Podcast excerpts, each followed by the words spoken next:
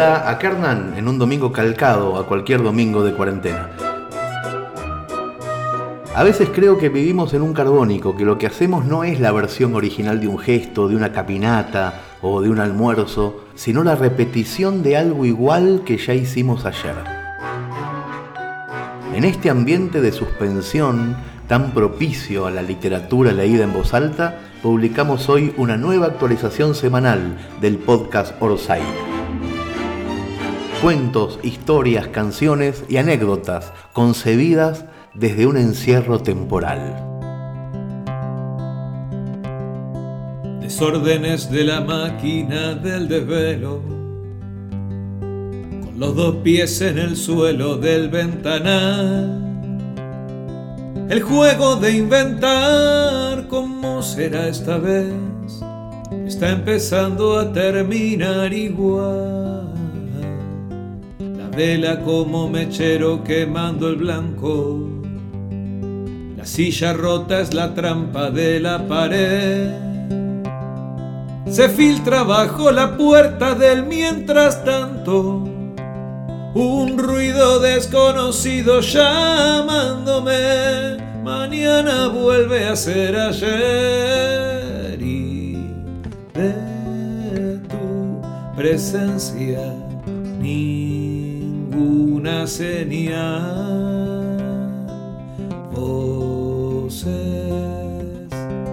de la ausencia clara.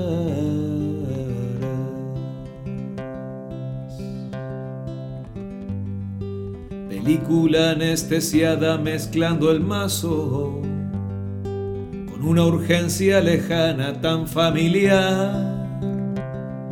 El cuadro sobre la grieta que se abre paso en la cama destartalada por soñar mal. Redoble de una canilla que nos inunda, el manantial de preguntas con su tic-tac. La tecla falsa se burla de la penumbra. No hay flores que redecoren la oscuridad. ¿Cómo nos vamos a encontrar?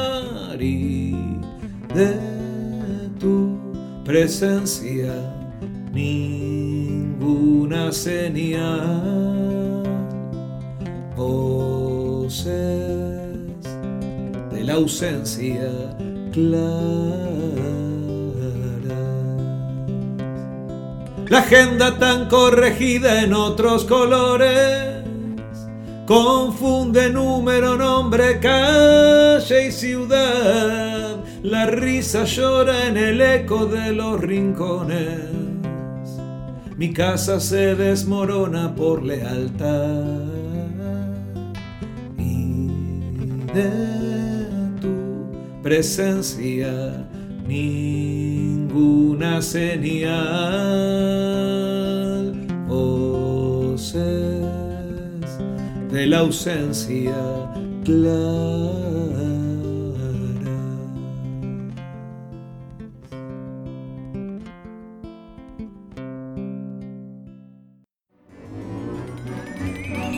Desde hoy nuestro poeta Zambayoni estrena una canción en Orosai cada 15 días. El resultado, cuando el trabajo esté concluido, será el nuevo disco del cantautor. Ustedes podrán anticiparse al estreno de cada nuevo tema desde este podcast o en el canal de YouTube del músico. El estreno de hoy se llama Detalles del Encierro y es un diamante recién sacado del agua, lleno de poesía y de actualidad. Más allá de la música, estamos orgullosos de que Zambayoni esté encerrado en la misma jaula que nosotros más cosas por las que estar agradecidos, sí señor. Vera Fogwill nos prestó esta crónica que escribió hace 10 años, después de la muerte de su padre, el enorme escritor y sociólogo Rodolfo Enrique Fogwill. El texto se llama La muerte según Fogwill y la lectura para el podcast está a cargo de Malena Solda. Traemos esta maravilla a la palestra hoy en estas épocas tan raras, porque la buena literatura también puede hacernos bien, además de generar la ilusión óptica de una evasión.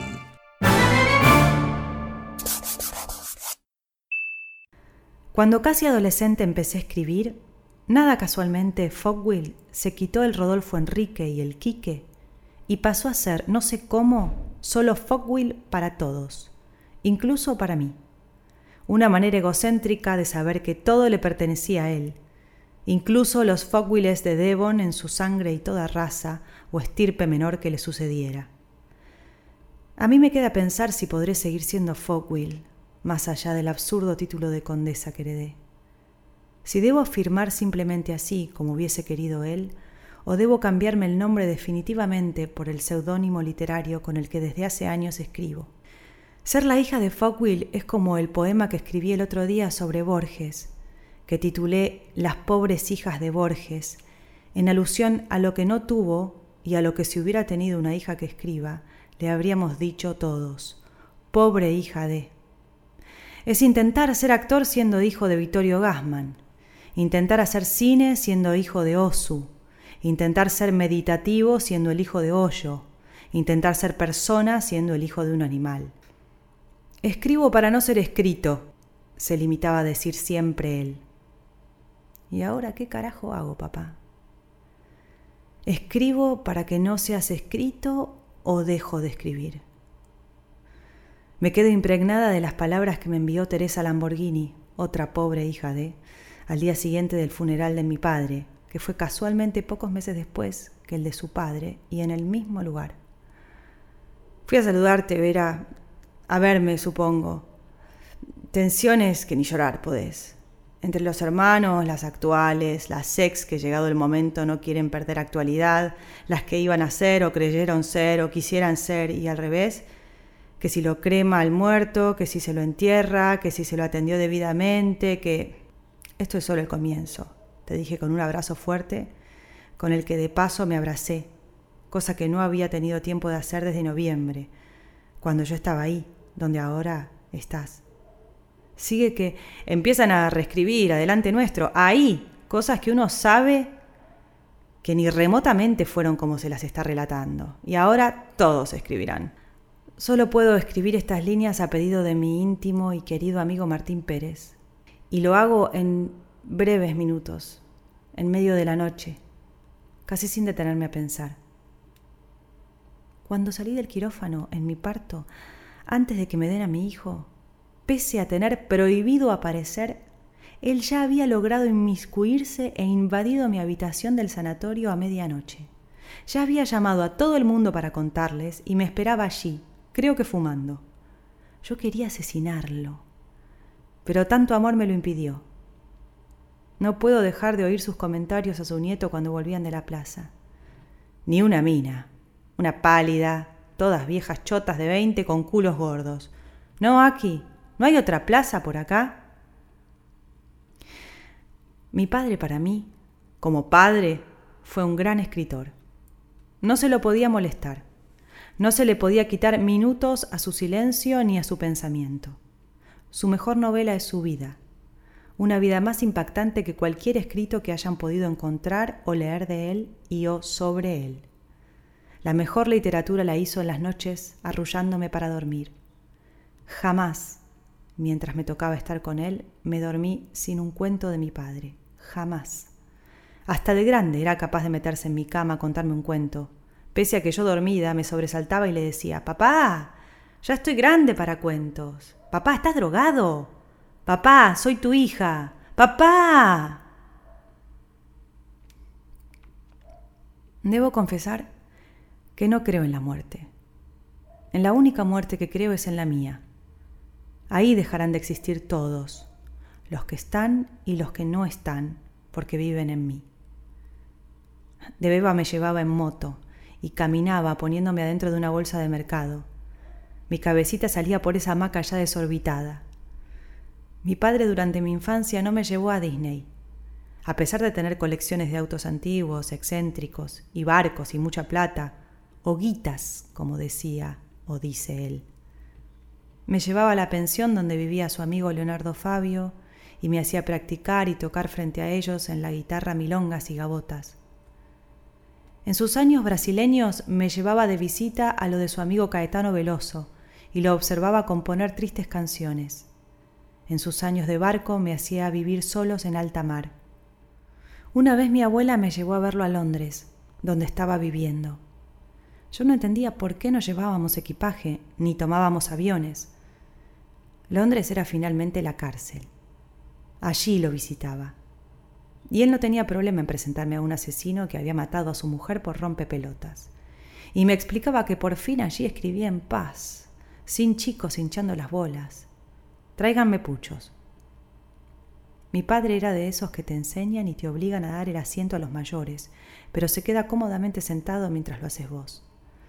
Pero también era de los que llegaban cargados de chocolates para entregar al colegio en plena época de Malvinas. Creo que fue esa sola vez a mi colegio, porque nunca lo vi en los actos. Tenía once años y mi mayor preocupación era pensar cómo podía pagar todas las deudas. Éramos nuevamente muy pobres. Un abogado me explicó que las deudas no se heredan, pero se equivocó. Se hereda otra cosa. La herencia es la vivencia. Llego a lo de mi viejo, está cagado a palos. Viene un cana a llevarse la tele, la puerta abierta siempre. Me mira y se la lleva igual. Fogwill parecía un monstruo, estaba desfigurado. Pero estaba bien, no había pasado nada, nena. Me levantaba en la mañana y mi padre siempre me dejaba una nota al pie de mi diario íntimo.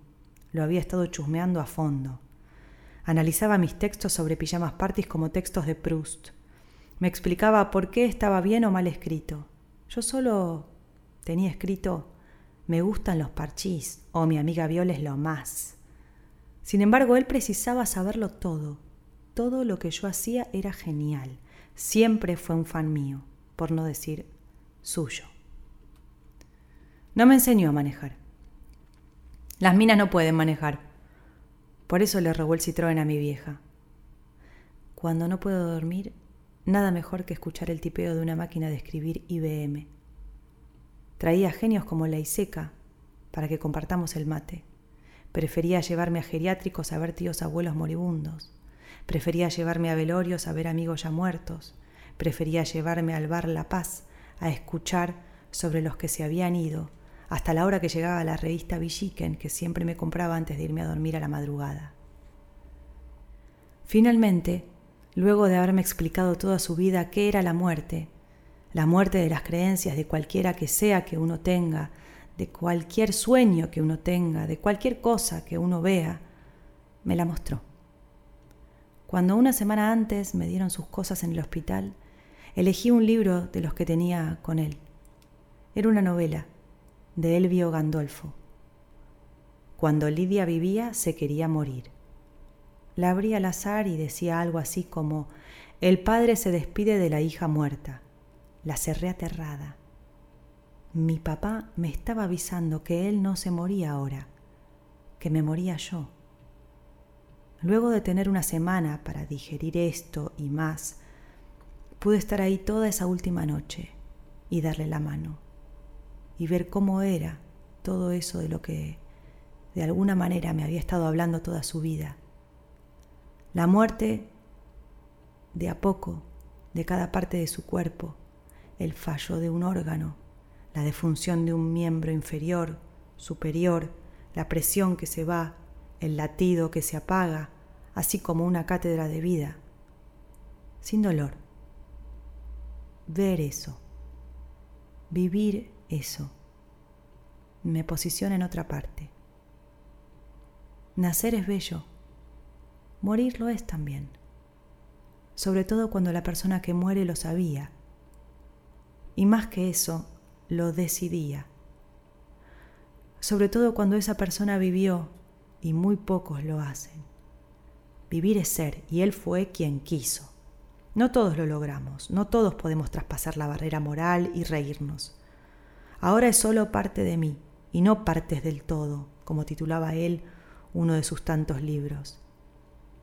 Ahora si me remito a su sentimiento de sí, aquel poema magnífico que me dedicó solo a mí, padres, metros, maestros de palabras, restos de lo legado y lo perdido, poderes, patrias, potestades, nada, y en el que me puso a mano en la primera hoja, gracias por tu silencio, aquel silencio que prometí tener y que cumplí. No puedo dejar de pensar en que se fue literalmente haciendo referencia a Piglia, con su respiración artificial. Era muy chica, se publica Help a él, y le había puesto Vera a un personaje, y Vera era una puta, y esa puta soy yo. La diferencia es que en ese entonces ni siquiera sabía lo que era coger, pero entendía de la referencia sonora a el Aleph y el juego con el nombre de Beatriz Viterbo para Vera Ortiz Betty. Yo cursaba tercer grado y le pregunté llorando, ¿por qué le pusiste Vera a una puta que te coges y te mea? Por favor, no se lo regales a mi maestra, papi. En ese momento no había veras, así que esa vera, para la nena que era entonces, solo podía ser yo. Él solo me contestó otra cosa. Vera es la verdad, estar cerca de ella, en la orilla. Eugenia, tu segundo nombre, es el origen de la génesis del gen, del genio, que me dio origen y estaba hablando de él, claro. Y agregó, Fogwill es y será siempre estar entre la niebla, tinieblas, o mejor aún, el deseo de ellas, pero se parece más sonoramente al fuck. Cuando falleció, que es solo ya un decir, o una obra más suya, subí a mi auto estacionado en la puerta del hospital. Estaba con el amor de mi vida, a quien mi padre adoraba, y en la radio empezaba a sonar No me importa morir. ¿De quién? Del otro yo. Con Suomi nos miramos.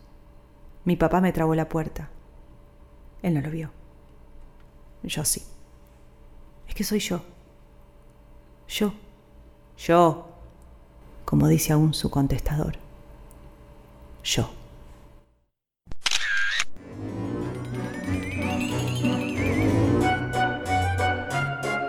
Publicamos un nuevo cuento de Mariano Feijó, a quien le damos luz verde todas las semanas con la condición de que sus cuentos tengan que ver con el asunto que nos desvela. La historia se llama Y un día la pandemia llegó al pueblo. Escuchen la trama. Cuando el mundo entraba en pánico por el COVID-19, en Villa Jarilla, una pequeña localidad del sur argentino, nadie se preocupó demasiado. Con apenas 2.000 habitantes era difícil que algo pudiera pasar, pero cuando se trata del virus, como sabemos, no conviene relajarse demasiado. ¿Vos te das cuenta que el mismo coronavirus que infectó Ushuaia bajó primero en este pueblo y no se quiso quedar? Esta historia me la contó Juancito dos días antes de partir, por teléfono, con el hilito de voz que le quedaba. El que le había hecho la pregunta era Pedro, que hoy tampoco está entre nosotros. Juan y Pedro pertenecían a la tercera generación de Juanes y Pedros de sus familias. En Villa Jarilla, la localidad costera de 2.000 habitantes del sur argentino en la que los dos nacieron y murieron, hacía 50 años que no cambiaba nada, ni el paisaje, ni el número de población, ni los nombres de las personas. Por cada Juan o Pedro que se moría, nacía otro. Estos dos tenían 30 años, llegaron al mundo con tres días de diferencia, en el invierno helado de 1990, uno antes y el otro después de perder la final del Mundial con Alemania mal augurio. Fueron al mismo grado en la primaria, al mismo curso en la secundaria y hasta hace unos días tenían el mismo trabajo. Cuando Pedro hizo el comentario, medio en serio y medio en broma, estaban sentados en la rambla, con las piernas colgando hacia la playa, frente al mar, haciendo tiempo antes de empezar su turno en la pesquera. La empresa se llama así y es propiedad del intendente, que la bautizó con un nombre bien abarcativo, para marcarle la cancha a cualquier intento de competencia. El tipo tiene dos barcos y una planta en la que procesa lo que pescan, exporta la mayoría y con un mínimo abastece al restaurante de su hermano y a los bares de sus primos. A partir de ahora es posible que se dedique solo a exportar. Esa tarde el horizonte era solo agua, ni un barco a la vista, pero una parte de la actividad económica del pueblo pasaba por el amarre de cruceros internacionales, que hacían una parada de cinco horas antes de seguir camino a Tierra del Fuego. De ahí el comentario de Juan y la diferencia entre los cero casos positivos de COVID-19 en Villa Jarilla y los 100 que ya lamentaban en Ushuaia a esas alturas. Hasta que se cerraron las fronteras, el pueblo tuvo cruceros con gringos dando vueltas por la calle principal, y ninguno de los que vendían regionales y atendían a los eventuales visitantes presentaron síntomas, aunque con la suspensión de la actividad turística entraron en cuarentena por si acaso. Igual, hasta que no pasara el quilombo, no iban a vender ni un imán. Hasta entonces, el intendente atribuía la inmunidad del pueblo a sus políticas de prevención, que, aunque no estaba claro cuáles eran, los habitantes aplaudían y la radio local, que subsistía casi exclusivamente con publicidad oficial, exaltaba. En Villa Jarilla no cerró ni cambió nada, y salvo los que laburaban cara a cara con el turismo, nadie se guardó. Sin ir más lejos, en el momento en que Juan y Pedro conversaban en la rambla, los barcos de la pesquera estaban en plena actividad, uno descargando en el puerto y el otro mar adentro, acumulando langostinos.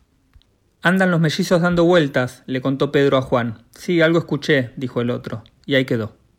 Se referían a los mellizos Luis Alfredo y Luis Ignacio, hijos de Luis Jiménez, el intendente, la dupla explosiva que la familia exportó a Buenos Aires con la excusa de estudiar abogacía y administración de empresas y ocupar en el futuro el lugar del padre y heredar sus negocios.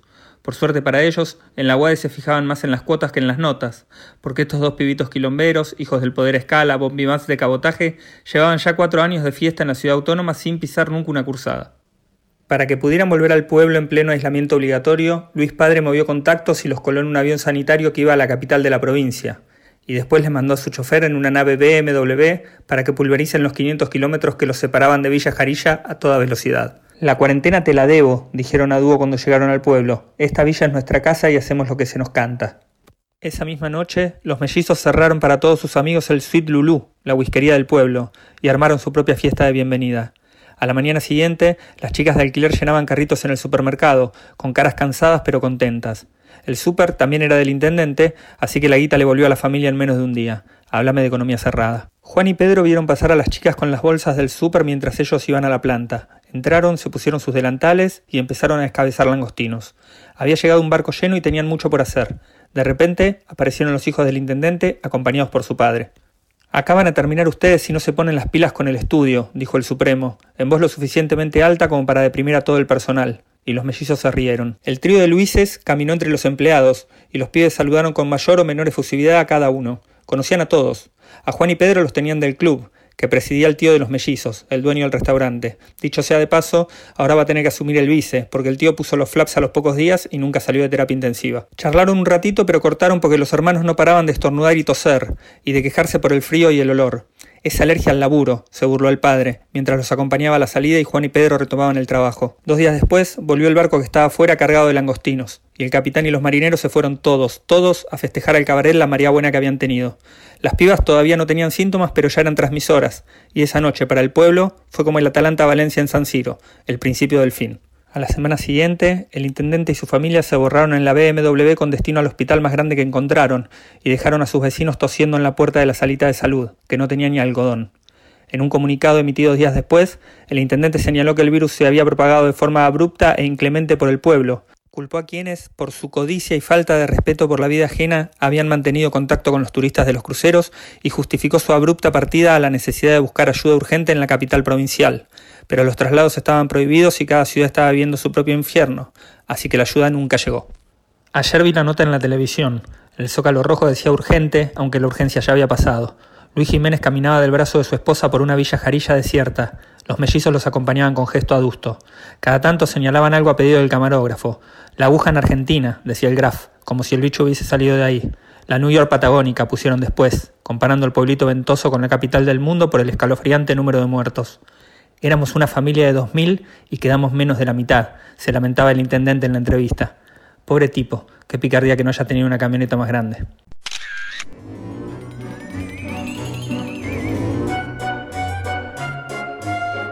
Escuchen estas conclusiones que Sergio Elguezábal redactó para Orsay drástica reducción de residuos, muchas menos muertes por accidente de tráfico, disminución brutal de la delincuencia, los secuestros, los asesinatos, desplome de la contaminación acústica y el smog. En esta reflexión que se llama Licántropos, Sergio se pregunta en qué nos habíamos convertido durante todos estos años para que ahora que estamos en pausa, todo funcione mejor. En la mitología tradicional, los licántropos son seres humanos que pueden transformarse durante un determinado tiempo en animales. En ese estado mixto, mitad humanos, eh, mitad animales, un licántropo se siente poderoso porque aumenta su fuerza, pero al mismo tiempo va perdiendo el control de lo que hace. Tiene deseos irrefrenables de matar y cazar. No importa si en el camino lo destruye todo, porque no tiene la capacidad de medir los riesgos. Cuando regresa a la forma humana, recuerda y se arrepiente de todo lo que hizo. Los invito a considerar una novena de índices cotidianos jamás vistos, originados durante las semanas de cuarentena. La idea es relacionarnos con la vida normal que llevábamos. En la ciudad de Buenos Aires, la generación de residuos disminuyó al 50%. Descendieron un 80% los reclamos por campanas sucias, rotas o llenas y por el vuelco de escombros, barrido y recolección. La contaminación bajó a la mitad en Buenos Aires, Córdoba, Tucumán y Rosario. Tiene que ver con menor circulación de vehículos impulsados por combustibles fósiles. La venta de naftas disminuyó el 70% en todo el país según IPF.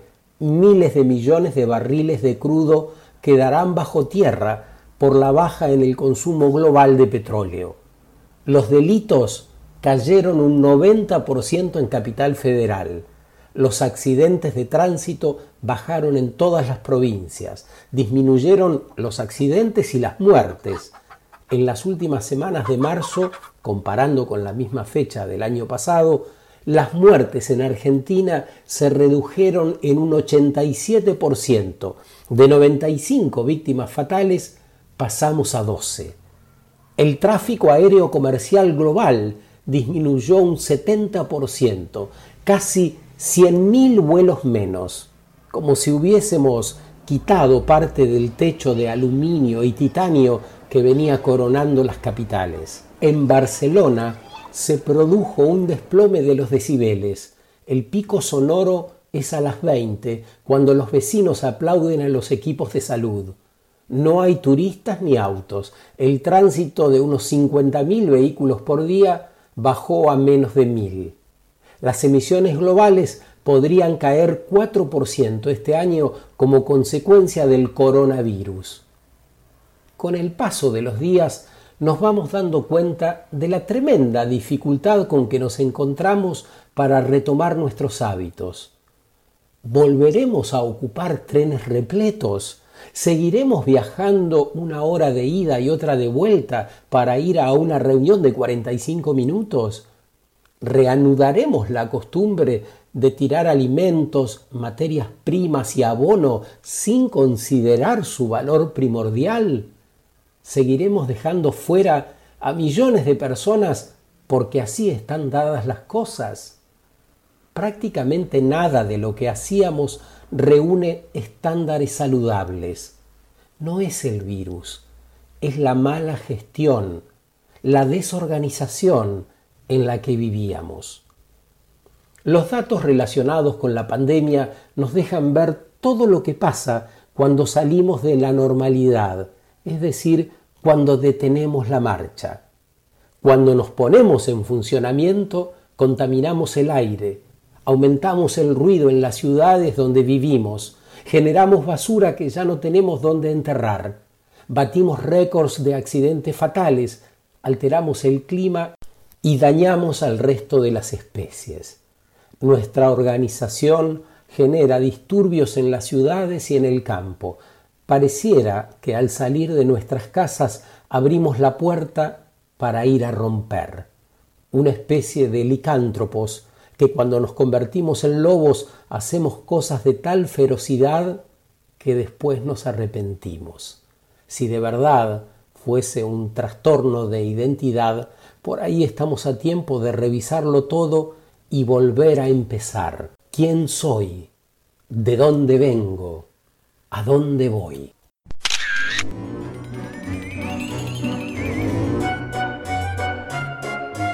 Y presten mucha atención a esta historia que se llama Una casa propia y la cuenta Ana Marotias. Es una crónica conmovedora leída para el podcast por la actriz Gaby Ferrero. Escuchen la trama porque es True Story. Después de cinco años de espera, Ana y Pablo reciben el llamado que ansiaban. Hola, hay un nene de 7 años en adopción y pensamos en ustedes. Buscan al nene, que es problemático, lo llevan a su casa y un rato después, cuarentena. ¿No es increíble? Escuchen la historia. Estaba en el correo buscando un paquete cuando recibí el llamado. Venía de un número privado. Lo poco que pude escuchar fue una voz femenina y joven, tan feliz que pensé que quería venderme algo. Mientras ella hablaba, la empleada del correo cambió su sonrisa por una explícita cara de culo y con un gesto me recordó que estaba prohibido usar el celular. Corté. Terminé el trámite. Salí con las zapatillas modelo exclusivo compradas de segunda mano, aunque estaban nuevas. En cualquier caso, el tema ya me resultaba irrelevante. Lo central era lo otro. Justo en esos días venía pensando que el llamado, ese llamado, el de una persona que te dice vas a poder adoptar, no llegaría nunca. Yo estaba en la boca, me tomé el primer colectivo que me dejaba en Barracas, donde está mi casa. Adentro del bondi, sentado en un asiento de uno, había un nene de unos siete años reguetoneando con voz, dedos y actitud. Mm, me puede tocar un chico así, muy distinto a mí, al menos en lo que hace a la música, pensé.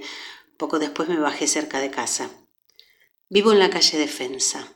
La Empedrada, frente al Parque Lesama, que es el límite entre La Boca, Barracas y San Telmo. Técnicamente, nuestra casa está en la primera cuadra de Barracas, frente a la mítica calecita donde los hinchas de Boca les mandan a dar la vuelta a los de River. ¿Le gustaría el fútbol? Pensé. A casi todos los chicos les gusta el fútbol. Hacía cinco años que me había inscrito en el Ruaga, registro único de aspirantes a guarda con fines adoptivos. Primero lo hice como monoparental y después se sumó mi pareja. Hicimos la unión civil solo para esto. A la sala de casamientos de la Comuna 4 fuimos solo nosotros y los dos testigos. No hubo flores, ni arroz, ni bienes materiales en común. Para festejar comimos una fugaceta con birra en los campeones y dimos un paseo por el pasaje Lanín. Nuestros testigos no lo habían visto ni en fotos. Son tres cuadras a pleno color, con venecitas y mosaicos en frentes y pisos, coronados por el puente donde suena el tren recién salido de Constitución. Ahí estaba el sur de la ciudad, desconocido, mágico, temido. Cinco años después, camino a casa con la caja de zapatillas en la mano, una caja que lentamente empezaba a pertenecer a otra vida, reconocía en mí todas esas sensaciones mi teléfono volvió a sonar. Otra vez me llamaban de un número privado. Ahora era una voz masculina, también joven y feliz, que me hizo volver a pensar que querían venderme algo. Hola, soy Leandro. Te llamo porque estás inscripta en el Ruaga y hay un nene de siete años en adopción. Queremos entrevistarnos con ustedes. Estaba atravesando el Parque Lesama, así que Pude sentarme en un banco a la sombra de un árbol centenario cuando me empezaron a temblar las piernas. Dije a todo que sí, pero al día siguiente viajaba por trabajo a Tilcara, así que pedí, como si esto no me estuviera pasando a mí, que la entrevista fuera a mi regreso. Tenía que ir a un plenario de la Red Universitaria de Educación a Distancia de Argentina y esa pequeña farándula universitaria todavía me parecía importante. Vamos a volver a llamarte para ver si es posible esperar, dijo entonces el joven de voz alegre, y agregó que tenían mucho apuro. Era un jueves a las cuatro de la tarde. Mi vuelo era al día siguiente a las cinco de la mañana. Esa madrugada un taxi me pasó a buscar para ir al aeroparque. Adentro iba una colega y vecina a la que enloquecí con mi ansiedad. Una vez en Jujuy, otra colega, esta vez desconocida, escuchó muda y sorprendida mi llamado al Ruaga a primera hora del viernes, mientras viajábamos entre cerros y quebradas. Y vio mi alegría cuando al fin respondieron que podían entrevistarnos cuando volviera. De ahí en más pasaron el plenario, los guisos de llama, las peñas con cicus, el vino de altura, las disertaciones y los paseos, y pasé por cada una de las actividades sabiendo que si todo salía bien, esos viajes ya no iban a ser tan comunes. Y eso que todavía no sabíamos nada de aviones y de pandemias. Ya en Buenos Aires, mi compañero y yo fuimos a la entrevista de adopción. Ya estábamos acostumbrados a esa dinámica, pero esta vez avanzaron un poco más. Nos contaron la situación particular de este niño y nos preguntaron de todo. Hasta tuvimos que hacer ejercicios de proyección. Imaginen que ya viven con este niño, dijeron. ¿Cuál sería la situación que les generaría más miedo? Que se escape, respondí inmediatamente. ¿Y cómo lo resolverías? siguieron. Me imaginé corriendo por el parque, gritando un nombre que, aún no conocía, con la cara desarmada y a punto de llorar. Bueno, esta vez no respondí tan rápido. Respiré profundo y dije, primero lo buscaría por el barrio. Si no lo encuentro, iría a la comisaría y luego avisaría al juzgado. Me imaginé ejecutando la prolijidad de esa escena y sentí ganas de reírme, pero disimulé. Después nos dijeron que habían convocado a varias parejas más, pero las sonrisas en la cara de las cuatro personas que nos evaluaban nos dieron alguna pista. Ni bien nos fuimos, nos quedamos pendientes del celular. El mío se rompió al día siguiente y eso aumentó la ansiedad que ya tenía. Ese día además era mi cumpleaños. Pero mi urgencia por comprar un aparato no tenía que ver con eso.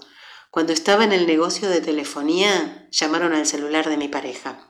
Querían tener otra entrevista. Fuimos. Nos contaron más. Dijeron que el niño era uno de tres hermanos adoptados por familias distintas, que a él lo habían devuelto a los dos meses mientras que sus hermanos habían seguido con sus respectivas vinculaciones. Había que garantizar el vínculo entre ellos regularmente.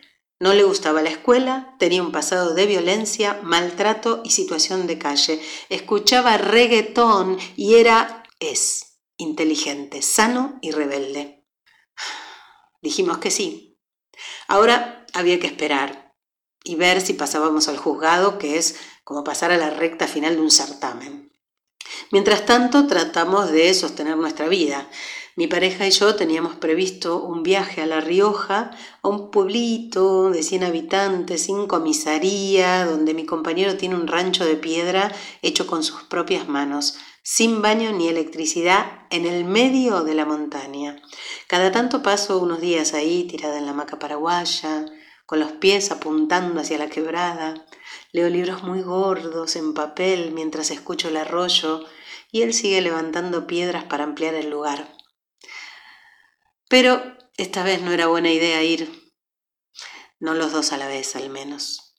Pablo fue solo y yo me quedé en casa mirando mi celular nuevo esperando que llegara el llamado del juzgado. A los once días ocurrió. Al ver número privado en la pantalla, sentí las palpitaciones. La conversación fue muy breve. Corté. Me hice un café, llamé a mi hermana. Yo creí que estaba tranquila, pero cuando me di cuenta que a ella se le quebraba la voz y que yo no, no había podido emocionarme, ahí supe que estaba impactada. Tuve que esperar hasta las nueve de la noche, la hora en que mi pareja, Pablo, prendía el teléfono en la montaña para poder contárselo a él. Le dije que había negociado con el juzgado un plazo de dos días para que él pudiera volver. Nos recibió la jueza junto a dos asistentes sociales.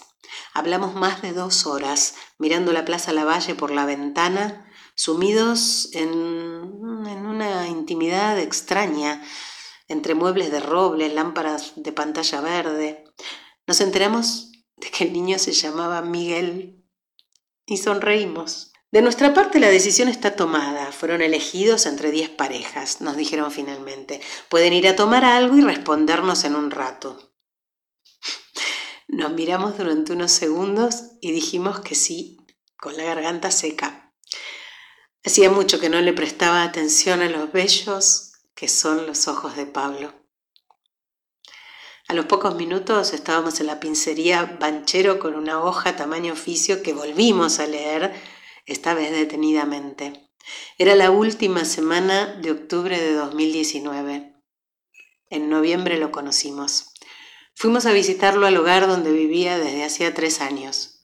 Un espacio lindo y luminoso, También por el sur de la ciudad, que quebró nuestros prejuicios forjados todos en las películas de orfanatos. Miguel tenía puesta una camisa de esas reservadas para, para los días importantes. No nos hablaba. Jugaba con un trompo hecho de rastis que se le desarmaba al girar. Pablo le propuso quitar una pieza y así se equilibró y empezó a dar vueltas. Miguel se sentó, me clavó la mirada durante un par de minutos y nos habló. Dijo, tengo dos hermanos más grandes. Su voz era seria y agradable. Lo que siguió fue una semana de visitas y juegos en el hogar y otra de paseos de un par de horas, hasta que una tarde pasó un rato en casa y en Nochebuena se quedó a dormir por primera vez. Nosotros, que nunca quisimos tener arbolito de Navidad, compramos uno. También una cama y un auto rojo a control remoto. Mi hermana le regaló la revista Bonsai. En todo ese tiempo, y en este también, nos fuimos conociendo. Nos reímos, nos enojamos, sus enojos eran violentos, ¿sí? rompía cosas, sobre todo si se las habíamos regalado nosotros o tenían que ver con nuestra incipiente historia. Cada tanto lo odié. Me odié, lloré, temblé, lo abracé y siempre avanzamos. Ahora, desde el 20 de febrero, vive en casa. Acá nos llegó la cuarentena. Llegó su cumpleaños número 8. Chocotorta, videoconferencias, un regalo comprado en el supermercado. Y por primera vez desde noviembre llegó también una inesperada calma. Miguel está seguro de que nadie se va a ir y de que al fin, en tiempos de hashtag quédate en casa, él tiene una casa propia donde quedarse. Acá hay, entre otras cosas, terraza y sala de ensayo con batería, lugares para estar cada uno por separado, pero sabiendo que estamos juntos como nunca antes.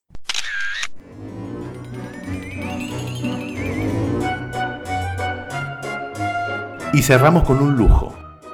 Nacho Carretero es poco menos que el autor de culto en España en este momento, después de su libro Fariña, que se convirtió en la serie de Netflix más vista en la península ibérica, Nacho tuvo una tremenda exposición mediática e incluso algunos problemas con el narcotráfico. Pero muchos años antes, cuando todavía no era una celebridad, Nacho escribió un texto maravilloso para la primera temporada de la revista Rosai una crónica familiar muy íntima que se llama Mi tía Chus. El mes pasado, justo un día antes de que empezara la cuarentena en Madrid, le pedimos a Nacho que leyera este texto en voz alta para nosotros. Escuchen la historia, porque no por nada la dejamos para el final. Era el año 1958. El pediatra nos llamó por teléfono y nos pidió que fuéramos a verle al día siguiente cuenta mi abuelo, serio, sentado en una butaca de su salón. Había pasado tres meses desde el nacimiento de Chus. Cuando mis abuelos llegaron a la consulta, el médico no dio demasiados rodeos. Creo que esta niña es mongólica. ¿Qué es eso? preguntaron. ¿No sabéis lo que es mongólica? No. ¿No la veis diferente? No. Estos niños que no van a estar bien y tienen retraso. Hubo un silencio. ¿Es tonta? preguntó mi abuelo. Médicamente es idiota. Tiene idiocia. Mis abuelos se echaron a llorar. Y eso que mi tía Chus de idiota no tiene un pelo. El problema, uno de ellos, es que todavía faltaba un año para que Jerome Lejeune diagnosticara el síndrome de Down tras detectar una alteración en el cromosoma 21, que se duplica parcialmente. En ese momento, ni mis abuelos, ni el médico, ni en realidad nadie sobre la faz de la Tierra conocía tal hallazgo. Por eso se atrevían a llamarle idiota. Cuando salieron de la consulta, Martín Pou y Lucrecia Romay, así se llaman mis abuelos, fueron a casa de mis bisabuelos. Chus iba en una pequeña cuna de mimbre, ajena, claro, a todo lo que la rodeaba. Nos acaban de decir que Chus es tonta. A Coruña, ciudad de provincias de por entonces 150.000 habitantes, año 1958. Lo que mis abuelos acababan de lanzar no era una noticia, era una maldición. Mis bisabuelos preguntaron, ¿puede afectar al resto de hermanos? Entonces Chus tenía cuatro hermanos mayores, uno de ellos mi madre. Era una duda, si acaso razonable, que se instaló en la casa. Lo que ya no les pareció tan razonable a mis abuelos fue el consejo que recibieron a continuación y que les instaba a no dejarse ver en público con Chus, por el bien de toda la familia. Hay que entender que era otra época, otra mentalidad, justifica mi abuelo. Lo que ahora a los jóvenes os cuesta entender, explica mi abuelo, es que entonces no sabíamos nada, no había nada de información. Era como un túnel negro en el que entrábamos y no sabíamos cómo avanzar, ni a dónde íbamos, ni nada. Un túnel negro. Mis abuelos, sentados en un sillón, en desolado silencio, contemplaban a Chus en su cesta de mimbre. En ese momento, en Europa, no existía un solo país que legislara o dedicara especial atención a personas con discapacidad intelectual. Sencillamente eran niños o adultos enfermos para los que no había cura, inútiles sociales que caían como un hechizo sobre las familias. No solo porque eran una carga, también suponían un estigma. Mis abuelos estaban perdidos. Yo recuerdo que no podía parar de llorar, añade mi abuela, con un hilo de voz, sentada en su butaca, menuda, frágil, como si el sillón fuera a tragársela. Creo que entré en depresión. Para mis abuelos comenzó el rosario de consultas a médicos, amigos y conocidos en busca de respuestas. Alguien les dijo que encerraran a Chus. Y cuando digo a alguien no digo un tipo despistado que pasaba por la calle y se giró para comentarlo. Alguien fue un amigo, un familiar, un médico. El consejo era que viviera en una habitación y que no tuviera contacto con nadie. De este modo evitaría problemas. La realidad es que en ese momento, en la ciudad, había cientos de niños considerados idiotas encerrados en habitaciones, aislados en las profundidades de las casas. Las familias no querían ver mancillado su honor, o simplemente no querían que el resto de hermanos se contagiaran de idiocia. Esa era la espesa y oscura realidad de no pocos niños en ese momento. Mis abuelos se negaron. Otro alguien les advirtió que no tuvieran más hijos, ya que podrían nacer igual que Chus. Mis abuelos llegarían a tener cuatro niños más, haciendo un total de nueve. Ninguno de ellos, por cierto, con síndrome de Down o cualquier otro tipo de discapacidad. Un tercer alguien, miembro del Opus Dei, les dio consejos tan abyectos que mis abuelos se levantaron y salieron de allí con un cabreo histórico. Yo después no podía parar de llorar. Escuchamos cosas terribles, dice otra vez mi abuela, con voz tambaleante. ¿Pero estabas llorando todo el tiempo, abuela? Mi abuelo irrumpe. Todo el tiempo. Se pasó toda aquella época llorando. Y mi abuela le mira, minúscula, desde su butaca. Un cuarto, médico, recomendó internar a Chus en un centro especializado. Allí le darían todos los cuidados que necesitaban las personas como ella. Mi abuelo fue a visitar uno de estos centros, sopesando la posibilidad. La descartó nada más poner un pie en el primero de ellos. Era como un manicomio, las camas tenían correas, había barrotes, las paredes acolchadas. ¡Horroroso! Mi abuelo, tal vez imaginando a Chus en un sitio como ese, lo rememora escandalizado. Un quinto y último consejo llegó a través de otro médico que se desmarcó con un experimental tratamiento de vacunas recién llegadas de Alemania. Tengo que decirte que mi padre me dejó dinero para pagarlas, añade mi abuelo, para desquitarse de su anterior crítica. No solo por caras aquellas vacunas eran especiales. El tratamiento que mi abuelo encargó prometía la curación de chus. Se trataba de unas inyecciones de, atención, células vivas de cabra. La primera dosis llegó al pequeño aeropuerto coruñés proveniente de Berlín. Mi abuelo fue con chus, todavía con meses, a que una enfermera le pusiera la primera de las inyecciones. Sacó una jeringuilla enorme. Recuerdo una aguja muy larga, relata mi abuelo y se la inyectó directamente en la cabeza. De los ojos de mi abuela brotan lágrimas al escucharlo.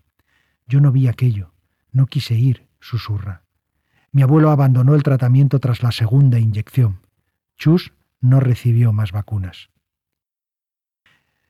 Tras el rosario de asesores desubicados y sus disparatados consejos, mis abuelos seguían tan o más perdidos que antes de las consultas. Como siempre puede ser peor, apareció un nuevo problema se le detectó un glaucoma en su ojo sano, en el único que le ofrecía visión. Había que operar. Y aquí sí, toca hablar y muy bien de los médicos. El que operó a Chus lo hizo sin cobrar una peseta de la época. Quería ayudar a Chus y a mis abuelos, y también llevar a cabo una operación de extrema ambición para un cirujano. Hasta les pidió permiso para grabar en vídeo la intervención. Era delicada al máximo. Un error de apenas milímetros al intervenir en el globo ocular y quedaría ciega para toda la vida. Salió bien, y la familia del médico acogió a Chus y a mi abuela durante el posoperatorio en su casa de Santiago de Compostela, ciudad en la que tuvo lugar la exitosa intervención. Recuerdo a Chus con los ojos vendados y atada con los brazos en cruz a la cama. Qué imagen más horrorosa, rememora mi abuela. Pero salió bien. Chus, aunque con gafas y solo de un ojo, pudo contemplar el mundo a lo largo de toda su vida. Y se empeñó en hacerlo. Cuando era joven y quería leer, acercaba con parsimonia su cabeza al libro, señalaba con el dedo la línea a leer y arrancaba avanzando sobre las letras a trompicones. Al terminar, levantaba la cabeza buscando la aprobación de su oyente. Escribía del mismo modo. Sí, Chus leía, escribía, pintaba y escuchaba música, porque, a pesar del negro túnel en el que seguían inmersos mis abuelos, no se rindieron. Avanzaron contracorriente, bebiendo cada gota de información que se derramaba. Recuerdo haber leído horas y días, buscando todo tipo de información, dice mi abuelo. Con los meses las cosas fueron tomando forma y, poco a poco, empezaron a entender a qué se enfrentaban, qué ocurría. Cuando Chus cumplió cuatro años, comprendieron y asumieron que la cuestión no era curar a Chus, por el simple hecho de que Chus no estaba enferma. Fue un paso crucial, de modo que viraron su rumbo en pos de la luz al final del túnel. Si Chus tenía que convivir con su cromosoma parcialmente duplicado, entonces lo prioritario era que conviviese con plenitud y felicidad. Comenzó la lucha. El 9 de marzo de 1962, mi abuelo decidió publicar un anuncio en el Ideal Gallego, entonces el periódico local más importante. Estaba seguro de que en A Coruña había muchos más padres, muchas más familias, con niños como Chus, escondidos, aislados, atemorizados. Quería conocerlos, quería asociarse con ellos y discutir cómo avanzar. El anuncio decía lo siguiente. Aviso importante a todos los padres y familiares que lo sean de un niño o niña anormal, mongólico. Se les invita a una reunión para tratar asuntos de mucha importancia para este colectivo. Esta reunión tendrá lugar, Dios mediante, el próximo día 12 martes a las 19 horas en el local social de Cáritas Territorial, sito en la calle Teresa Herrera número 12 de esta capital, La Coruña, 9 de marzo de 1962. Martín Pou Díaz. El anuncio gritó con estrépito en medio del inmenso silencio social. En el local aparecieron, en la fecha señalada, 100 personas. Me quedé asombrado, dice mi abuelo. Aquel anuncio fue como un salvavidas arrojado a familias que se ahogaban en soledad. Llegaron de todos los rincones de la ciudad, ansiosas de respuestas y de comprensión.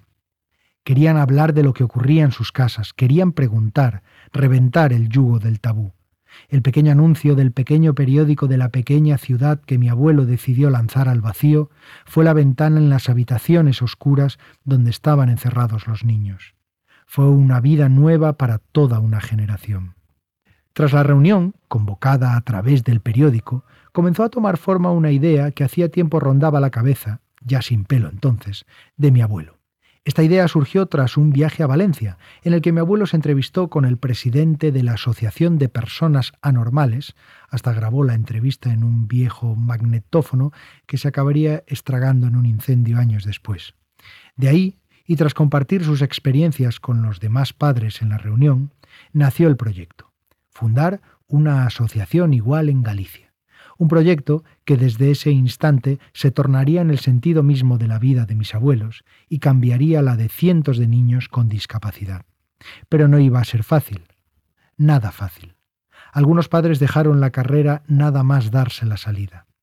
Yo no te voy a decir nombres, dice mi abuela, prudente pero conozco familias que los tuvieron encerrados en una habitación toda la vida, hasta hace no mucho. Sin justificarlo, cabe ponerlo en contexto. Lo que estaban a punto de emprender aquellos padres era un desafío a una sociedad cerrada, conservadora y en gran medida ignorante. Desconocían cuáles iban a ser las consecuencias y en cualquier caso les auguraban perjuicios graves. Aquellos niños y niñas contaban con el desprecio de mucha gente, y mis abuelos y el resto de luchadores que comenzaban en aquel camino lo iban a vivir. Aún y con eso, la idea de mi abuelo fue acogida con entusiasmo por la mayoría de los padres. En sucesivas reuniones se fundó la asociación, se redactaron unos estatutos y se nombraron dirigentes y vocales. A continuación, se decidió que el objetivo primordial, que la necesidad más apremiante, era fundar un colegio para que estos niños tuvieran posibilidad de integración social. El primer paso, para que tomara forma, fue acudir al gobernador civil de la ciudad, entonces perteneciente, como en el resto de las ciudades de España, al régimen del general Franco. Tenía muchos locales vacíos en la ciudad, así que fuimos a visitarle para ver si nos dejaba uno y comenzar con la asociación. Sentados en su despacho, mi abuelo y otros dos padres le explicaron su iniciativa. La contestación del gobernador fue inmediata. ¿Sabes lo que te digo? Que a tu hija y a los demás como ella, a donde tenéis que llevarlos es al castillo de San Antón. Cabe explicar que el castillo de San Antón es una antigua cárcel coruñesa. Mi abuelo se quedó congelado en la silla. Después se levantó y se fue casi corriendo, mientras le gritó a la secretaria del gobernador Tenéis un jefe loco. Solo lloró al llegar a casa, toda la noche.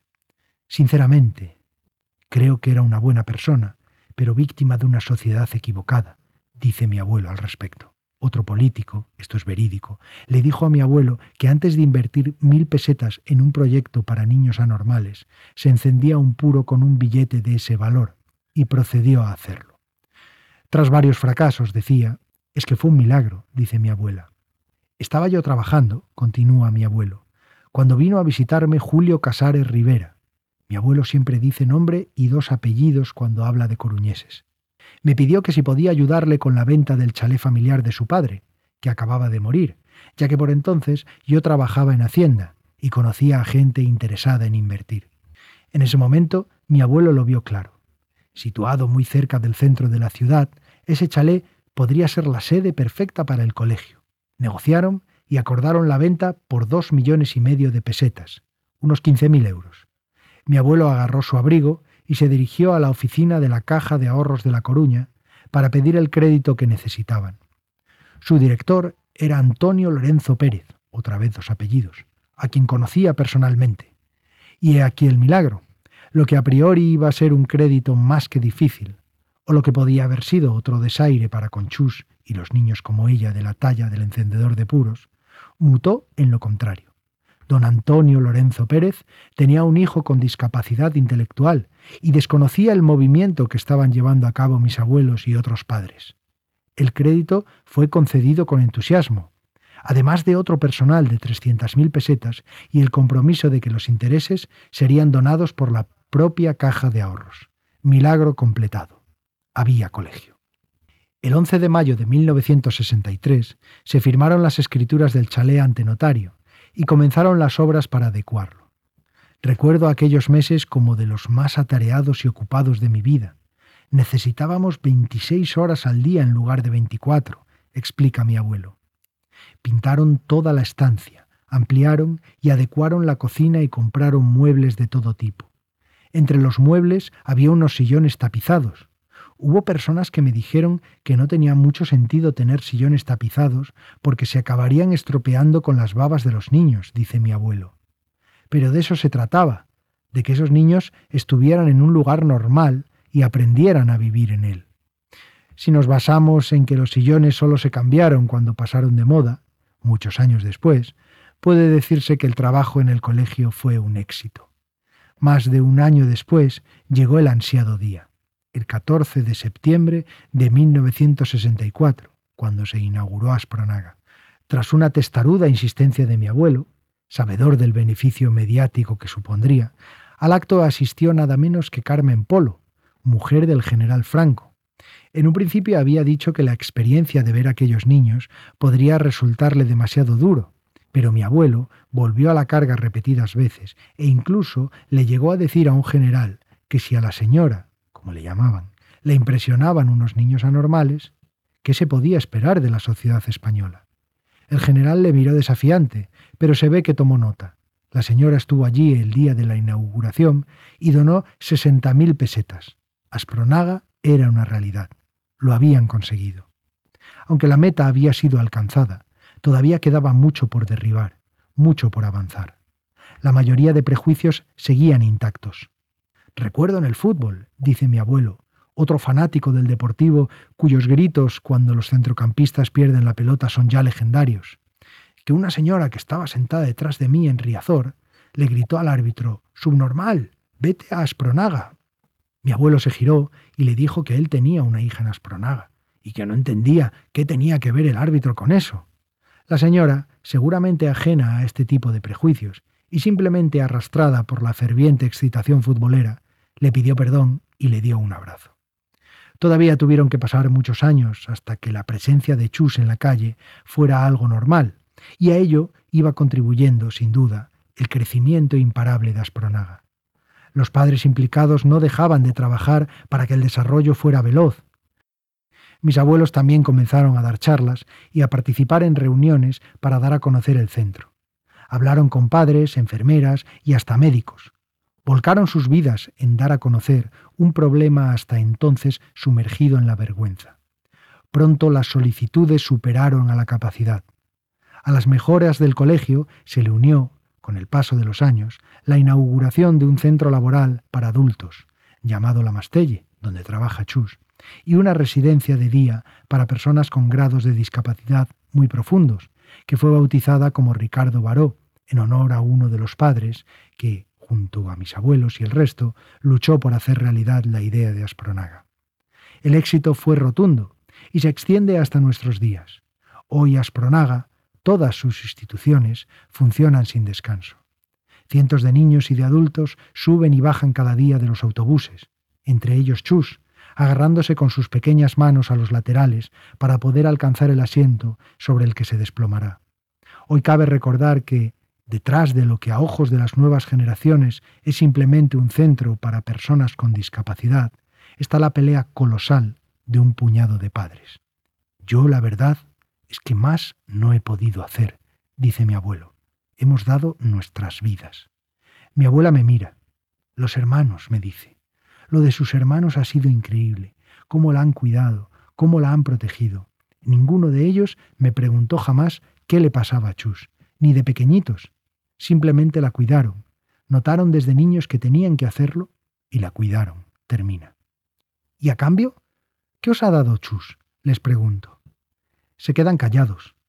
Pero no porque estén pensando, sino porque lo tienen claro. Somos mejores. Nos hizo mejores.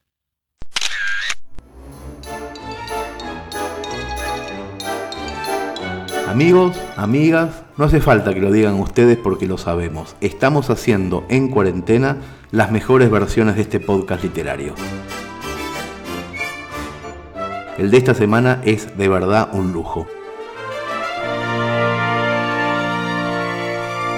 No se olviden nunca de que podemos hacer esto de manera gratuita gracias a todos los que compran en preventa las ediciones de Orsay en papel. La próxima sale en junio y te está esperando en la tienda Orsay. Cuídense.